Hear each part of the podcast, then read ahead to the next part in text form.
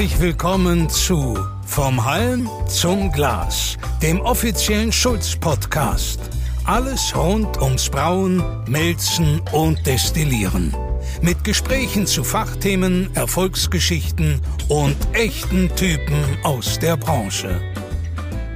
Hallo und herzlich willkommen zu einer neuen Ausgabe unseres Schulz-Podcasts Vom Halm zum Glas. Mein Name ist Karl-Heinz Geheb, ich bin 50 Jahre und gebürtiger Bamberger. Mittlerweile bin ich bei Kaspar Schulz seit über 35 Jahren sowohl in der Konstruktion als auch in der Arbeitsvorbereitung. Ja, und vielleicht liegt es an meinen Genen, dass ich zu einem Metall- bzw. auch kupferverarbeitenden Betrieb wie Kaspar Schulz gelangt bin. Denn mein Ur-Urgroßvater war Sebastian Schubert, der im Landkreis Bamberg besser bekannt ist als der Petstadter Schmied. Heute geht es um Geschichtliches und um Geschichten zum Bamberger Bier. Bei uns ist der Autor von Bamberg, die wahre Hauptstadt des Bieres, sowie Bamberger Biergeschichten. Herzlich willkommen, Christian Fiedler. Hallo. Ja, Christian, ich freue mich richtig, mit dir den Podcast aufnehmen zu dürfen. Mittlerweile kennen wir uns wahrscheinlich so rund 40 Jahre, denn wir sind ja beide im Bamberger Berggebiet aufgewachsen. Bevor wir anfangen, vielleicht noch kurz für unsere Zuhörer eines. Heute gibt es bei uns auch etwas zu gewinnen. Wir stellen am Schluss unserer Folge eine Frage. Also gut aufpassen. Zu gewinnen gibt es das Buch Bamberger Biergeschichten, handsigniert von Christian Fiedler. So Christian, jetzt geht's aber mal los. Vielleicht stellst du dich unseren Hörern einfach mal kurz vor. Ja, mein Name ist Christian Fiedler, ich bin 52 Jahre alt, bin in Bamberg aufgewachsen und habe in Bamberg auch studiert, Geografie studiert und hier auch meine Promotion abgeschlossen, war also lange Zeit in Bamberg auch verwurzelt, lebe seit 2002 beruflich bedingt im Rhein-Main-Gebiet, bin aber natürlich der Heimat weiterhin treu. Die Geschwister, die Mutter leben alle noch hier und auch das Thema Bier verbindet mich natürlich ständig hier mit Bamberg und der Region. Wie ist es denn eigentlich dazu gekommen, dass du dich so intensiv mit der Bamberger Bierkultur und ihrer Geschichte beschäftigst? Hat tatsächlich was mit meinem Studium zu tun. Ich habe in Bamberg, wie gesagt, Geografie studiert. Und mein Doktorvater ist äh, 60 oder 65 Jahre alt geworden. Und dann war klar, dass wir, wie so üblich ist, ihm eine Festschrift machen mussten. Und ich habe mich entschieden für das Thema der Einfluss des Brauwesens auf die Stadtentwicklung und habe mich mit dem Thema erstmals beschäftigt und habe gemerkt, da gibt es zwar viel Literatur drüber und wird auch viel erzählt, aber viel davon stimmt einfach nicht. Und da ist die Idee entstanden und auch der Anspruch entstanden, mal etwas zu schreiben, zu publizieren, was die ganze Brauereigeschichte fundiert darstellt. Und so ist es entstanden, dass ich mich ja dann zwei Jahre in die Archive geklemmt habe und habe mich mit dem Thema ernsthaft beschäftigt. Also war Nachholbedarf da. Definitiv. Was unterscheidet Bamberg von anderen Bierstädten wie Kulmbach oder München? Ja, da gibt's eine Reihe von Unterschieden. Gell? Allein wenn wir jetzt speziell äh, Kulmbach ansehen, das ist ja bloß ja, 50, 60 Kilometer von Bamberg entfernt. Die Kullenbacher Brauereiszene ist eine komplett andere. Es gab nie so viele Brauereien, wie es in Bamberg gegeben hat. Das heißt, die Zahl der Brauereien war auch früher schon sehr viel geringer. Und dort hat dann die Industrialisierung dazu geführt, dass diese Brauereien sich noch weiter zusammengetan haben zu Brauereiverbünden, deren Ex Portorientierung dazu geführt hat, dass sie sehr erfolgreich waren, das Bier innerhalb Deutschlands zu verbreiten. In Bamberg war die Situation komplett anders. Da waren die Brauereien immer schon handwerklich geprägt. Es waren Familienbetriebe. Es gab sehr viel mehr Brauereien als zum Beispiel in Kulmbach. Und der Fokus lag deswegen auch nicht auf dem Export, sondern eben auch hauptsächlich äh, das Bier um den eigenen Schornstein herum zu verkaufen, also in der Gaststätte oder auf dem Bierkeller. Also zwei komplett unterschiedliche Strukturen, die wir zwischen Bamberg und Kulmbach haben. Und diese unterschiedlichen Strukturen bestehen übrigens heute noch. Brauereien in Bamberg sind weiterhin alle familiengeführt und eher mittelständisch oder kleinbetrieblich geführt. Und in Kulmbach spricht man da von ganz anderen Ausstoßmengen, was dort produziert wird. Und ähnlich ist es dann wahrscheinlich auch in München. München ganz genauso. Auch sehr viele Brauereien. Da gab es zwar sehr viel mehr als in Kulmbach, klar, auch allein wegen der Größe Münchens alleine aber auch dort eine sehr starke Konzentration der Braubetriebe auf einige wenige, mit einem extrem hohen Ausstoß und natürlich mit einer extrem starken Orientierung auch das Bier ins Ausland zu exportieren. Und gab es aber dann doch nicht irgendwelche Probleme mit dem Buchtitel Bamberg, die wahre Hauptstadt des Bieres? Oder haben da andere Bierstädte dann ihr Veto eingelegt? Ja, das ist eine gute Frage. Die älteren Zuhörer können sich vielleicht noch erinnern, es gab früher immer den, den Brauerei-Werbespot im Radio, äh, Kulmbach, die heimliche Hauptstadt des Bieres. Und dann dachte ich mir, wenn, ja, wenn Kulmbach die heimliche Hauptstadt des Bieres ist, dann darf Bamberg ruhig die wahre Hauptstadt des Bieres sein. So ist der Buchtitel entstanden, also ein kleiner Seitenhieb auf das große Kulmbach sozusagen, was die Brauereitradition anbelangt. Und tatsächlich haben es dann sogar mal die Kulmbacher Zeitungen aufgenommen und haben sich so ein bisschen mit einem Augenzwinkern beschwert. Die Bamberger würden ihnen Thomas Gottschalk klauen, jetzt auch noch äh, sozusagen den Titel als Bierhauptstadt. Aber ich fand es eine ganz witzige Geschichte und ich finde, dass es auf Bamberg sehr gut zutrifft, wenn wir allein von der Anzahl der Brauereien sprechen, dass Bamberg wirklich die wahre Hauptstadt des Bieres ist. Ich glaube, das können wir so auch wirklich unterstreichen. Ja, eindrucksvoll zeigst du uns, welche Brauereien seit 1817 in Bamberg ansässig waren und bestenfalls noch heute sind. Um die 70 waren es einst. Viele dieser Brauereien gibt es heute leider nicht mehr. Aber wann gab es in Bamberg das größte Brauereisterben und woran lag das? Genau, wie du es gesagt hast, vor ungefähr 200 Jahren gab es in Bamberg so um die 70 Braustätten. Die meisten davon übrigens in der heutigen Königstraße. Das war dadurch begründet, dass die Königstraße ein Teil eines Fernhandelsweges war, der eben durch Bamberg ging. Und diese Straße war gepflastert das war damals durchaus selten, dass eine Straße gepflastert war. Deswegen hieß die Straße früher auch einfach nur Steinweg. Und entlang dieses Steinwegs, sprich der heutigen Königstraße, waren die meisten der Brauereien angesiedelt. Das war auf einer Länge von etwa 500 Metern, waren es 23 Braustätten. Einfach weil die sich auf den Fremden- und Fernverkehr eingestellt hatten. Die haben die Gäste bewirtet, da konnte man auch übernachten, man konnte seine Pferde in den Ställen unterbringen. Und das hat sich dann schlagartig geändert, als nämlich 1845 Bamberg den Eisenbahnanschluss bekommen hat. Und kurz danach kam auch noch der Anschluss Bambergs an den Main-Donau-Kanal. Da haben sich dann sehr schlagartig die ja, Transportwege verändert, weg von der Straße hin auf die Schiene. Und dadurch hat auch dann dieser Steinweg, diese Fernhandelsroute plötzlich an Bedeutung verloren. Und innerhalb von drei, vier Jahrzehnten haben von diesen ehemals über 20 Braustätten so viele geschlossen, dass später nur noch fünf übrig geblieben sind. Also das war so der erste große Cut hinsichtlich eines Brauereiensterbens. Und den zweiten großen Cut, den man vielleicht noch erwähnen könnte, der hat sich ereignet im Ersten Weltkrieg zwischen 1915 und 1921, also Erster Weltkrieg und anschließende Inflation und Wirtschaftskrise. Äh, in dieser Zeit mussten rund ein Drittel der Bamberger Brauereien äh, schließen, zum Beispiel aus Mangel an Energiestoffen, Mangel an ja, Grundstoffen wie Gerste zum Beispiel, auch Mangel an Arbeitskräften anschließend die große wirtschaftliche Depression, äh, sodass viele Brauereien danach nicht mehr aufgemacht haben oder von Konkurrenten aufgekauft worden sind. Ja, heute darf sich Bamberg Gott sei Dank noch verhältnismäßig mit vielen Brauereien gesegnet fühlen. Ja, aber noch heute sind Spuren von diesen Brauereien, die schon längst ihre Toren geschlossen haben, zu sehen. Kannst du da uns einige davon nennen? Wenn Leute mit offenen Augen durch Bamberg laufen, dann sehen sie eigentlich ständig irgendwelche Brauereizeugnisse aus der Vergangenheit. Man muss allerdings genau hinschauen. Zum Beispiel in der oberen Königstraße, direkt neben dem Fessler, befand sich einst die Brauerei Großkopf. Man erkennt es heute noch an einem sehr großen ja, Ausleger, der über dem Eingangstor hängt, mit einem großen Kopf im Konterfei und auch noch der Jahreszahl drunter. Also solche Relikte findest du eigentlich heute noch äh, sehr häufig. Oder auch die Bamberger werden es kennen, auf dem Maxplatz an der Ecke im Maxplatz, da befand sich die Brauerei Eckenbüttner bis zum Jahr 1906. Und da findet sich auch zum Beispiel noch ein Relief an der Außenwand eingebracht, wo ein Fassmacher, also ein Büttner, ein Fass beschlägt mit einem Eisenreifen. Das sind solche Sachen. Auch die Wilde Rose hat noch einen schönen Ausleger in der Kesslerstraße, der noch zu sehen ist. Und wenn man, wie gesagt, mit offenen Augen durch Bamberg geht, findet man sowas häufig.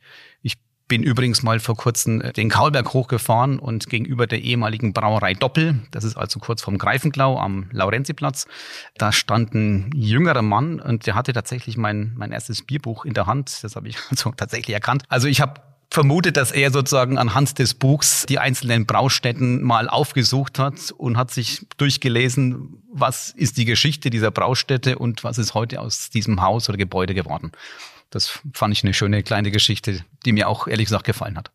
Ja, ist doch immer schön, wenn man selbst das Buch schreibt äh, und einen die Leute selbst nicht kennen und man dann denen so begegnen darf. Und das ist in Bamberg das Schöne, dass eben diese Brauerei-Historie einfach immer noch sozusagen Realität ist. Man kann sie immer noch überall erahnen, selbst an Brauereien, die es bereits seit 100 Jahren nicht mehr gibt. Ja, da dürfen wir uns glücklich schätzen. Jüngst sind ja wieder neue Brauereien im Stadtgebiet entstanden. Wie stehst du dazu und woher kommt deiner Meinung nach das Potenzial in dieser Stadt? Also Bamberg hat da äh, mit Verzögerung auf einen Trend reagiert, den es eigentlich schon seit vielen Jahren woanders gegeben hat. Also in den USA zum Beispiel sind in den letzten Jahrzehnten extrem viele Kleinbrauereien entstanden. Ich glaube auch, dass der Kaspar Schulz einen wesentlichen Anteil daran hatte dass es möglich war, Brauereien in, in, in kleiner Größe herzustellen und zu betreiben. Und diese Entwicklung ist dann irgendwann auch nach Deutschland übergeschwappt. Die erste Kleinbrauerei war äh, Ambrosianum 2004 eröffnet, die nach Bamberg kam. Und damals hat man sich noch gewundert, äh, ob es denn überhaupt Sinn macht, dass in Bamberg, wo es ja eigentlich doch relativ viele Brauereien gibt, macht es denn Sinn, da eine neue Brauerei aufzumachen.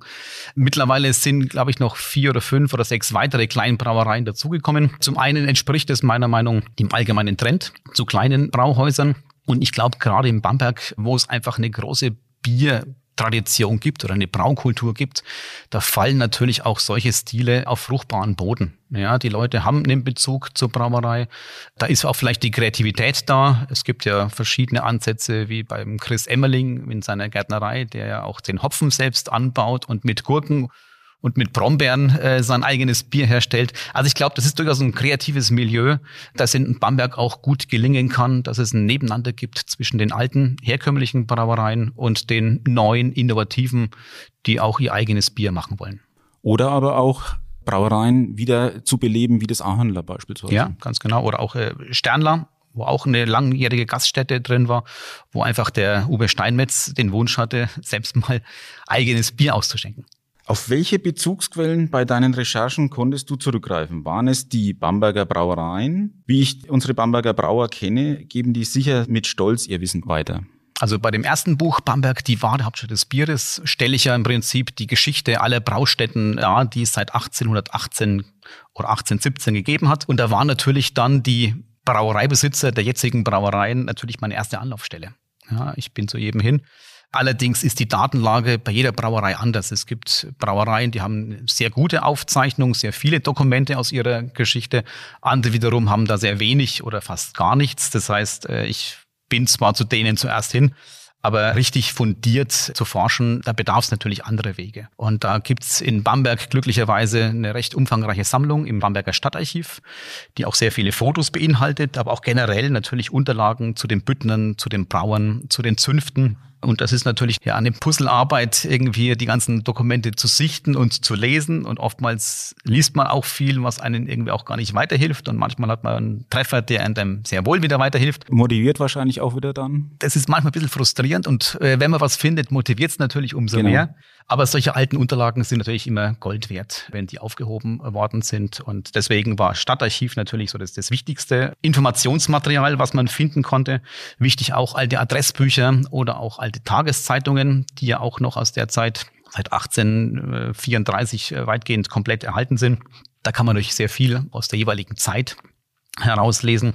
Und was ich auch immer versucht habe, natürlich waren äh, alte Bamberger zu treffen. Also nicht nur alte, alte Leute äh, aus Bamberg, sondern einfach Leute, die eben noch Geschichten erzählen konnten, Erinnerungen hatten an die alte Zeit, weil einfach natürlich das Quellen waren, die irgendwann auch mal aussterben und die man noch anzapfen musste, bevor sie nicht mehr existieren. Es wird immer weniger Zeitzeugen eben auch geben. Kaspar Schulz, die siebte Familiengeneration, hat ja 1887 den Unternehmenssitz verlegt. Das Stammhaus war bis dahin am unteren Kaulberg angesiedelt und quasi von Brauereien umringt wie Kleebaum, Röckelein und die Karmeliten. Glaubst du, dass es für viele Bamberger Brauereien wichtig war, dass sie mit Kaspar Schulz einen Partner vor der Haustüre hatten? Ja, absolut. Also wenn wir heute so diese Bamberger Bierkultur betrachten, dann muss man das ja ein bisschen ganzheitlicher sehen. Und da muss man einfach erkennen, dass wir im Bamberger Umland äh, Landwirte haben, die Braugerste herstellen. Wir haben Handelsmelzereien, wir haben Braustätten und Bierkeller.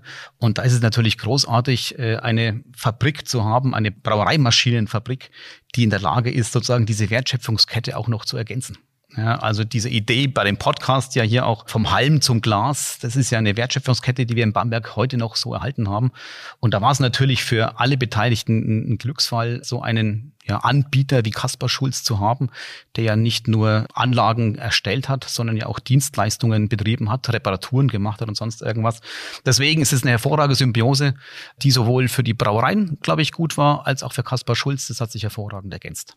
Dann kommen wir wieder zu der Aussage, die wahre Hauptstadt des Bieres. Genau so ist es. Einer meiner Lieblingsanekdoten aus deinem ersten Buch ist eine Randnotiz bei der Brauerei Spezial auf Seite 33. Die betrifft mich auch persönlich. Da geht es um den wankenden Judas Thaddeus. Erzähl doch mal dazu. Woher kennst du diese Story? Genau, also die Geschichte geht darum, dass es einmal im Jahr eine kleine Prozession gibt, eine kleine Fronleichnamsprozession, genau, die von St. Otto zu St. Gangolf führt.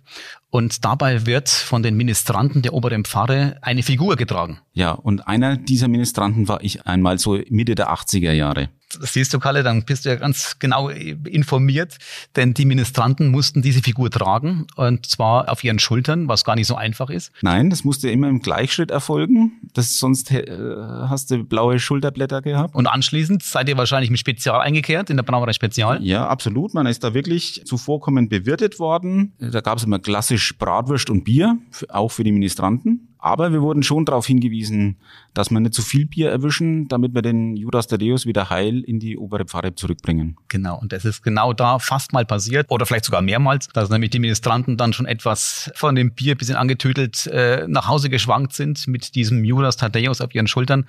Und da muss man dann auch die Kettenbrücke überqueren. Und da ist es wohl mehrfach äh, passiert, dass der Judas Thaddeus so stark geschwankt ist, dass er wohl fast in die Regnitz gefallen wäre. Tja, und so eine Geschichte zum Beispiel, weil du vorhin gefragt hast, welche Quellen wichtig sind, das ist jetzt so ein typisches Beispiel dafür.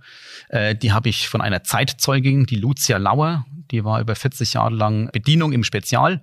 Es ist auch die Mutter des langjährigen Bürgermeisters Herbert Lauer gewesen. Wenn eine Frau 40 Jahre lang äh, im Spezial bedient, dann kann die eine Vielzahl von Anekdoten und Geschichten erzählen. Wahrscheinlich könnte die sogar ein eigenes Buch schreiben. Und eine dieser Geschichten war die mit dem schwankenden Judas Thaddeus. Gibt es eine besondere Geschichte bei deinen Recherchen, die auf Kaspar Schulz zurückfällt? Kaspar Schulz trifft man immer wieder bei alten Dokumenten oder in Recherchen, die man in diesem Bereich macht. Ich habe da eine schöne kleine Anekdote gefunden aus dem Jahr 1784. Da war das große Hochwasser gewesen, der Eisgang, der furchtbare, der auch die wunderbare Seesbrücke, die heutige Kettenbrücke, hinweggerissen hat. Und da sind auch zahlreiche Häuser mit abgerissen worden. Und es waren natürlich auch, wie es da in der Region üblich ist, hier im Bereich der oberen Königstraße, auch viele Brauhäuser mit dabei. Und da ist auch, so ist es dokumentiert, der Braukessel kaputt gemacht worden oder hat Schaden genommen von der Brauerei Roter Ochse. Und der damalige Brauer, der Martin Wagner, wollte dann diesen Braukessel, der kaputt war, äh, nach Oberheid schmuggeln, weil er dort einen Kesselflicker hatte, der ihm diesen Braukessel zu sehr günstigen Preisen äh, reparieren wollte.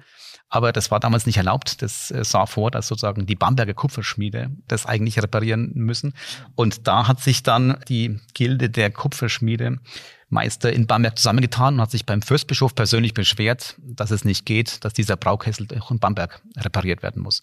Und da taucht natürlich zum Beispiel der Name Kaspar Schulz beziehungsweise der Name Schulz entsprechend auf. Ja, so ein Fürstbischof bräuchte man heute auch ab und zu vielleicht noch. Haben Ereignisse in der Bamberger Bierhistorie Einfluss auf den wirtschaftlichen Erfolg von Kaspar Schulz genommen?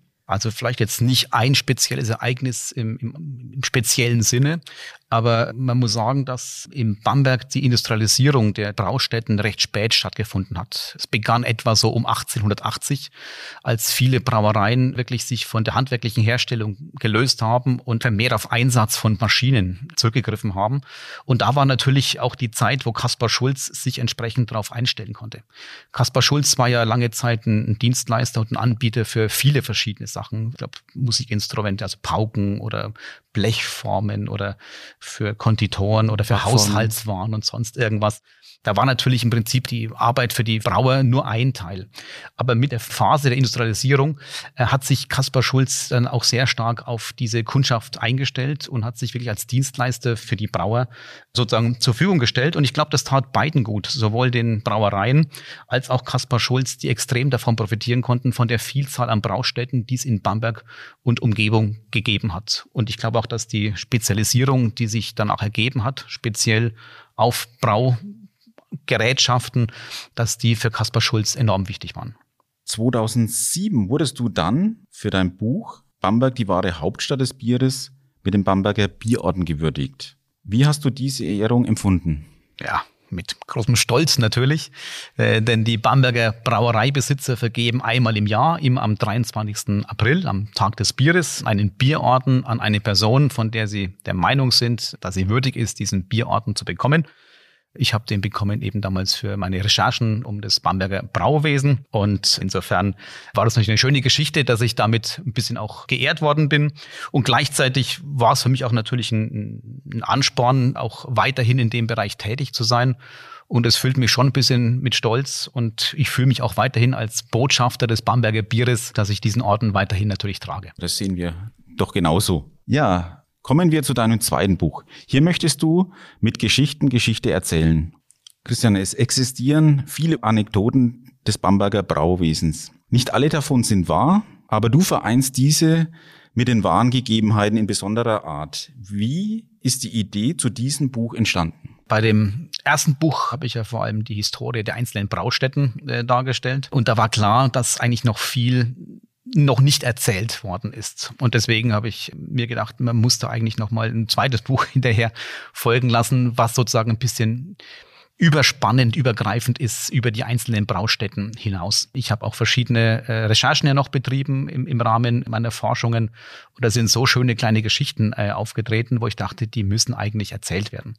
Zum Beispiel wird immer wieder behauptet, das Bamberger Rauchbier ist dadurch entstanden, dass es irgendwann mal einen Brand in einer Brauerei gegeben hat und dadurch ist es Malz verbrannt und der arme Brauer wusste nicht, äh, was er jetzt machen soll und hat in seiner Not dann dieses verbrannte Malz verwendet und hat damit ein Bier gebraut. Das Bier hat jetzt dann nach Rauch geschmeckt und die Leute haben das so toll gefunden und das Bamberger Rauchbier war geboren. Das ist eine Anekdote, die hat man sich gemerkt. Ist natürlich völliger Humbug, weil sie mit der realen Entwicklung des Rauchbiers nichts zu tun hat. Aber solche Geschichten bleiben natürlich im Kopf irgendwie hängen. Und dann dachte ich mir, das ist vielleicht eine ganz gute Möglichkeit, so eine Geschichte vor jedem Kapitel zu schreiben, die einen wahren Kern hat oder auch vielleicht nicht ganz so wahr ist und die Leute ein bisschen dafür zu interessieren. Und dann in dem anschließenden Text geht es eben darum, was die wahren Hintergründe sind. Na, absolut interessant. Wie lange hast du jeweils von der Idee bis zum Erscheinen eines Buches gebraucht? Das Schreiben von Büchern ist ja für mich auch letztendlich nur ein Hobby. Ich habe ja äh, glücklicherweise noch einen anständigen Beruf nebenbei. Deswegen kann ich mich natürlich auch, wenn ich mich sehr für ein Thema interessiere, äh, nicht 24 Stunden nur um das Buch kümmern, sondern das muss man machen natürlich, wenn man Zeit hat. Und für mich ist es natürlich verbunden, dass ich oft ins Stadtarchiv gehe oder Recherchen vor Ort betreibe. Deswegen kann man so Pi mal Daumen sagen, dass ich für die beiden Bücher jeweils so zwei bis drei Jahre gebraucht habe. Von Beginn, Entstehung der Idee bis zur Abgabe des Buchs letztendlich. Bei dem ersten Buch, wie gesagt, waren so drei Jahre insgesamt. Bei dem zweiten Buch äh, muss man sagen, dass ich ja hier auch schon das Wissen der letzten 18, 19 Jahre mit einbringen konnte, was ich mir im Laufe der Zeit angeeignet habe. Aber ich glaube, so zwei bis drei Jahre muss man sich schon Zeit nehmen, wenn man es nicht schafft, sich hundertprozentig nur auf dieses Buch zu konzentrieren. Und wie bist du bei deinen Nachforschungen vorgegangen? Ja, speziell bei dem zweiten Buch habe ich mir ganz neue Quellen, also für mich neue Quellen erschlossen. Und zwar habe ich alte Tageszeitungen, Bamberger Tageszeitungen genommen und habe die durchgelesen. Und zwar beginnend mit dem Jahr 1834 bis zum Jahr 1911 habe ich wirklich jede Tageszeitung Tag für Tag, Seite für Seite durchgeschaut und habe mir immer Notizen gemacht, wenn irgendwas über Brauereien oder Melzereien oder sonst übers Bier geschrieben steht. Dort finden sich oftmals auch schöne alte Annoncen, Werbeanzeigen von den Brauereien. Das heißt, man bekommt einen sehr guten Einblick, zum Beispiel auch, welches Bier gerade gebraut wird, welche Preise dafür verlangt werden, wo ist irgendwas passiert in den Brauereien. Und das war eine super Grundlage mit einer großen Datenbank, auf die ich sozusagen zurückgreifen konnte. Und das war eigentlich die wichtigste Quelle für dieses Buch, die Bamberger Biergeschichten. Welche der Bamberger Biergeschichten ist deine persönliche Lieblingsstory und warum? Eigentlich gefallen mir alle natürlich äh, prima. Da habe ich jetzt keine besondere, die mir am besten gefällt. Aber äh, wenn du danach fragst, die bekannteste Bamberger Biersorte ist ja das Rauchbier, das Bamberger Rauchbier. Und äh, man könnte meinen, dass das Rauchbier hier in Bamberg erfunden worden ist, was natürlich nicht stimmt. Aber ich konnte da in dieser Recherche für diese Geschichte sehr spannende Einsichten bekommen. Das Rauchbier bekommt ja seinen rauchigen Geschmack dadurch, dass bei der Herstellung des Malzes Buchenholz verwendet wird, wo das Grünmalz getrocknet wird und durch diesen Rauch nimmt das Malz ja sozusagen diesen Rauchgeschmack an. Und äh, früher war das ganz normal, dass das Malz über einem offenen Feuer getrocknet worden ist. Das heißt, man kann davon ausgehen, dass früher alle Biere mehr oder weniger stark nach Rauch geschmeckt haben. Auch die in Bamberg logischerweise. Dann um 1800 herum hat man sich beschäftigt, äh, sozusagen diese Darre, also diesen Trocknungsvorgang zu optimieren und hat sozusagen es geschafft, wie ja, den Rauch abzufangen, wie wie bei, wie bei einer Fußbodenheizung vielleicht, dass man sozusagen den Rauch in, in Rohre geleitet hat und hat also nicht mehr den Rauch durch das Malz ziehen lassen, sondern nur noch die warme Abluft. Und dadurch ist ja das Malz rauchfrei geworden und die Biere haben dadurch auch dann letztendlich ihren Rauchgeschmack verloren. Und in Bamberg hat diese Innovation, also diese rauchfreie Darre oder auch englische Darre, wie sie genannt wurde, die wird so um 1854 zum ersten Mal erwähnt. Ja, also schon relativ spät. Wie gesagt, München so um 1800, Bamberg 1854. Das hat sich dann in Bamberg dann aber doch recht schnell verbreitet. Denn diese rauchfreie Darre hat vor allem den Vorteil gehabt, dass sie sehr viel energiesparender gearbeitet hat als die anderen. Und um 1865 herum, und das ist eigentlich ein sehr bestimmtes Datum, kann man sagen, dass in Bamberg die Hälfte der Brauereien schon diese neue Darre hatten und damit im Prinzip rauchfreies Bier hergestellt hat. Und die andere Hälfte hat aber noch an der alten Dartechnik festgehalten. Das heißt, also 1865 ist die Phase so der Kipppunkt, wo es dann allmählich mehr Brauereien gab mit dieser neuen Dartechnik. Ja, und dann hat sich sozusagen die Zahl der Brauereien, die mit diesem Rauchbier weitergearbeitet haben, hat sich dann sukzessive reduziert. Und heute gibt's ja noch mit dem Spezial und dem Schlenkerler noch zwei Brauereien, die an dieser Technik festgehalten haben. Aber das ist eigentlich eine sehr schöne Geschichte, finde ich, dass man hier in Bamberg, dass man ja gemeinhin mit dem Rauchbier in Verbindung bringt, auch mal sieht, wie sich hier die Entwicklung des Rauchbiers vergeben hat. Und deswegen ist es vielleicht so eine meiner Lieblingsgeschichten, weil es erstens interessant ist, wie ich finde, aber auch vielleicht sogar wissenschaftlich erstmals wirklich zeigt, wie in einer Stadt sich die, die Rauchdarren reduziert haben durch diese neu erfundene rauchfreie Darre. Ja, und äh, weltweit wird das Rauchbier mit Bamberg eben auch verbunden. Genau. Es gibt zwar noch Brauereien, die auch noch ähm, Rauchbier herstellen, allerdings das, das Malz dann natürlich kaufen bei den Melzereien. Und wir haben ja hier in Bamberg noch die zwei Rauchbierbrauereien, wie gesagt. Äh, das ist schon was ganz Besonderes. In deinem Buch bekommt unter anderem die Gründung der Bamberger Feuerwehr durch das Brauwesen eine besondere Bedeutung. Erzähl uns, was es damit auf sich hat. Ja, du hast recht. Vielleicht ist das meine Lieblingsgeschichte. Insofern äh, auch eine schöne kleine Geschichte.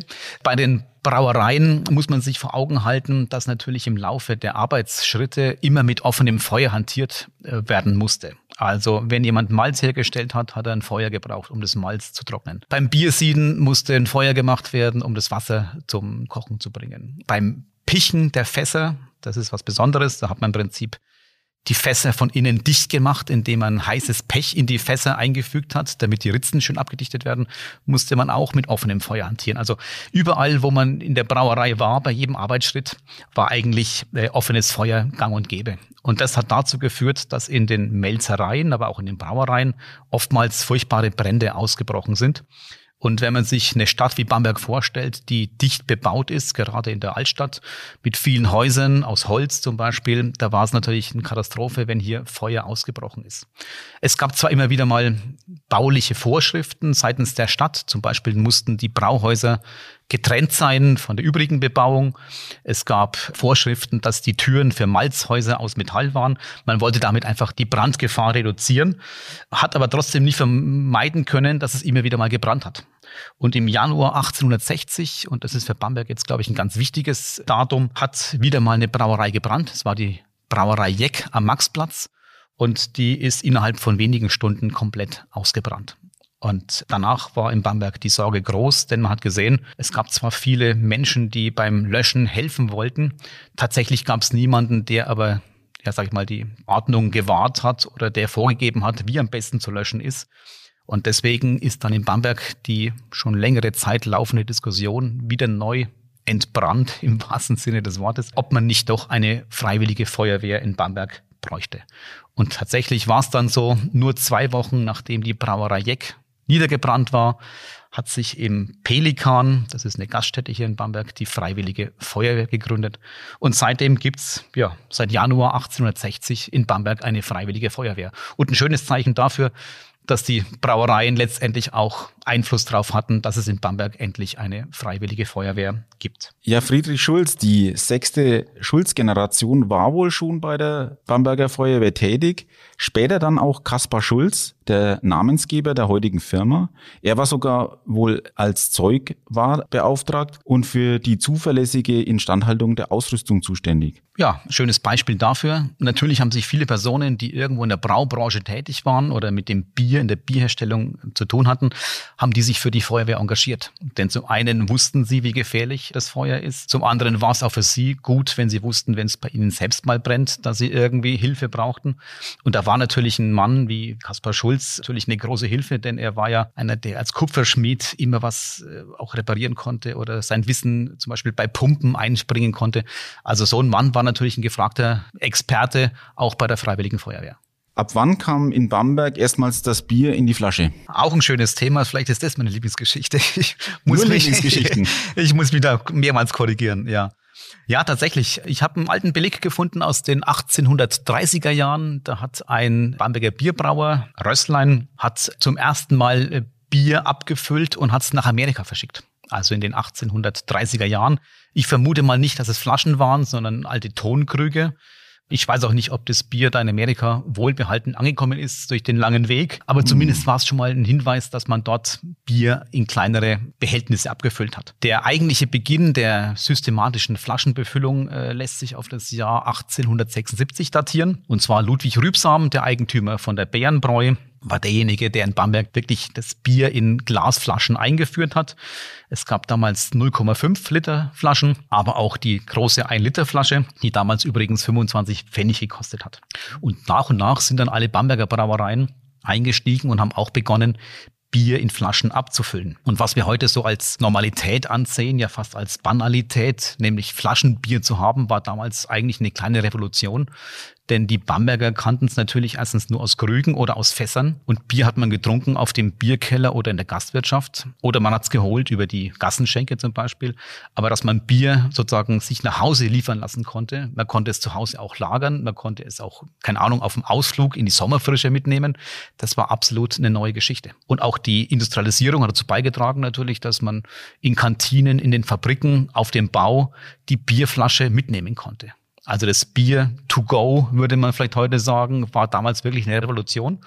Und deswegen hat das die Trinkgewohnheiten damals extrem verändert. 1876 Beginn der Flaschenbefüllung in Bamberg. Ja, und daraus wurde möglicherweise auch deine Sammelleidenschaft. Vor allem Bierflaschen haben es dir angetan. Was war zuerst da, die Sammelleidenschaft oder der Drang, Bücher darüber zu schreiben? Ja, tatsächlich. Ich habe mich ja für das Thema interessiert und wollte mein Bierbuch irgendwie auch bebildern und habe deswegen versucht, irgendwelche Zeugnisse, Brauereiartikel zu bekommen, die man damit abbilden kann. Und habe mir dann bei eBay ein paar Sachen bestellt und aus diesen ursprünglichen Gedanken, nur mal ein paar Sachen zu kaufen, die man bebildern kann, ist dann tatsächlich eine Leidenschaft entstanden, die immer noch in mir lodert seit über 20 Jahren. Und seitdem sammle ich alte Brauereiartikel, also Bierkrüge, Bierflaschen, Bierdeckel, alles, was irgendwie die Brauereikultur in Bamberg und im Umland beschreibt. Ganz besonders angetan haben es mir dabei die Bierflaschen, von denen ich eben schon mit Begeisterung erzählt habe. Das Besondere daran ist, dass früher jede Brauerei äh, eigene Bierflaschen hatte. Ja, also es waren nicht die genannten Bierflaschen, wie wir es heute kennen, sondern jede Brauerei hat eigene Bierflaschen herstellen lassen. Da war der Name der Brauerei oder des Brauers erhaben mit einer spürbaren, fühlbaren Schrift in das Glas eingeprägt.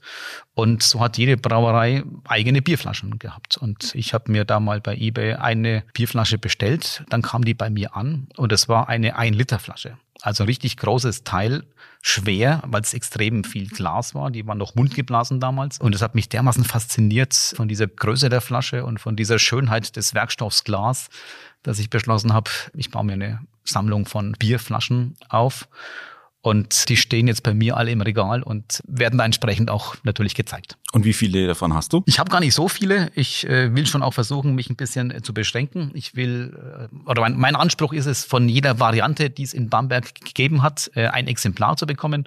Da bin ich mittlerweile bei 180 verschiedenen äh, Varianten. Na, das ist ja schon eine ganz ordentliche Sammlung. Und aus dem Landkreis habe ich nochmal so 150 noch mit dazu. Das ist jetzt noch nicht so viel. Gibt da sehr viel äh, größere Sammlungen von Bierflaschen. Aber im Spaß könnte man sagen, dass ich die weltweit größte Sammlung von Bamberger Bierflaschen habe. Da bin ich sicherlich absolut führend. Prima. Und ich suche natürlich weiterhin noch äh, Bierflaschen. Also, Kalle, wenn du mal im Keller welche findest bei dir oder bei deiner Oma, sag mir Bescheid, wenn du welche findest. Dann gehe ich gleich heute nochmal auf die Suche. Mach das. Nun, Christian, kommen wir auch schon langsam zum Ende unseres Podcasts. Und da gehen wir weiter von der Flasche zum Glas und stellen dir die Frage. Willi-Becher oder Sommelierglas? Naja, da gibt es natürlich nur eine ganz klare Antwort. Willi-Becher. Ich bin ja hier in Bamberg aufgewachsen und mir persönlich schmeckt das Bier, das ich aus Bamberg kenne. Und am liebsten sind mir die einfachen Biere und je einfacher ein Bier ist, umso besser schmeckt's mir. Also ich bin nicht unbedingt der große Biersommelier-Fan, der irgendwelche Geschmacksnoten rausschmeckt äh, nach Mandarine oder nach Schokolade. Ich bin auch nicht der große Craft-Bier-Fan. Ich finde es gut, dass es die Bewegung gibt. Aber das traditionell gebraute Bier, wie wir es hier in der Bamberger Region kennen und wo die Erfahrung seit vielen Generationen sich immer weitergetragen hat, das ist das Bier, das mir am besten schmeckt. Und deswegen ganz klar der Willi Becher. So, Christian, damit sind wir auch schon ziemlich am Ende unserer heutigen Folge. Jetzt kommt natürlich noch unsere Gewinnspielfrage. Und zwar, Wann wurde die Bamberger Feuerwehr gegründet? Schreibt uns die Lösung einfach über Social Media, entweder in die Kommentare oder gerne auch als persönliche Nachricht. Der Gewinner wird von uns natürlich informiert und bekommt das signierte Buch Bamberger Biergeschichten zugesandt. Das war's schon heute mit Vom Halm zum Glas. Vielen Dank, lieber Christian. Ich danke dir, Kalle, hat Spaß gemacht. Wenn ihr keine Podcast-Folge mehr verpassen wollt, dann abonniert uns einfach. Außerdem findet ihr auf unserem Blog Schulz Insight neben unseren Podcasts auch jede Menge anderen Content. Also schaut einfach mal rein. Vielen Dank fürs Zuhören und bis zum nächsten Mal. Tschüss. Ciao. Alles rund ums Brauen, Melzen und Destillieren. Das war Vom Halm zum Glas, der exklusive Schulz-Podcast. Genusstechnik seit 1677. Made in Bamberg. Weitere Informationen finden Sie auf kasper-schulz.de. Dieser Podcast wurde produziert von Access Visuals, Film- und Videoproduktion aus Bamberg. access-visuals.de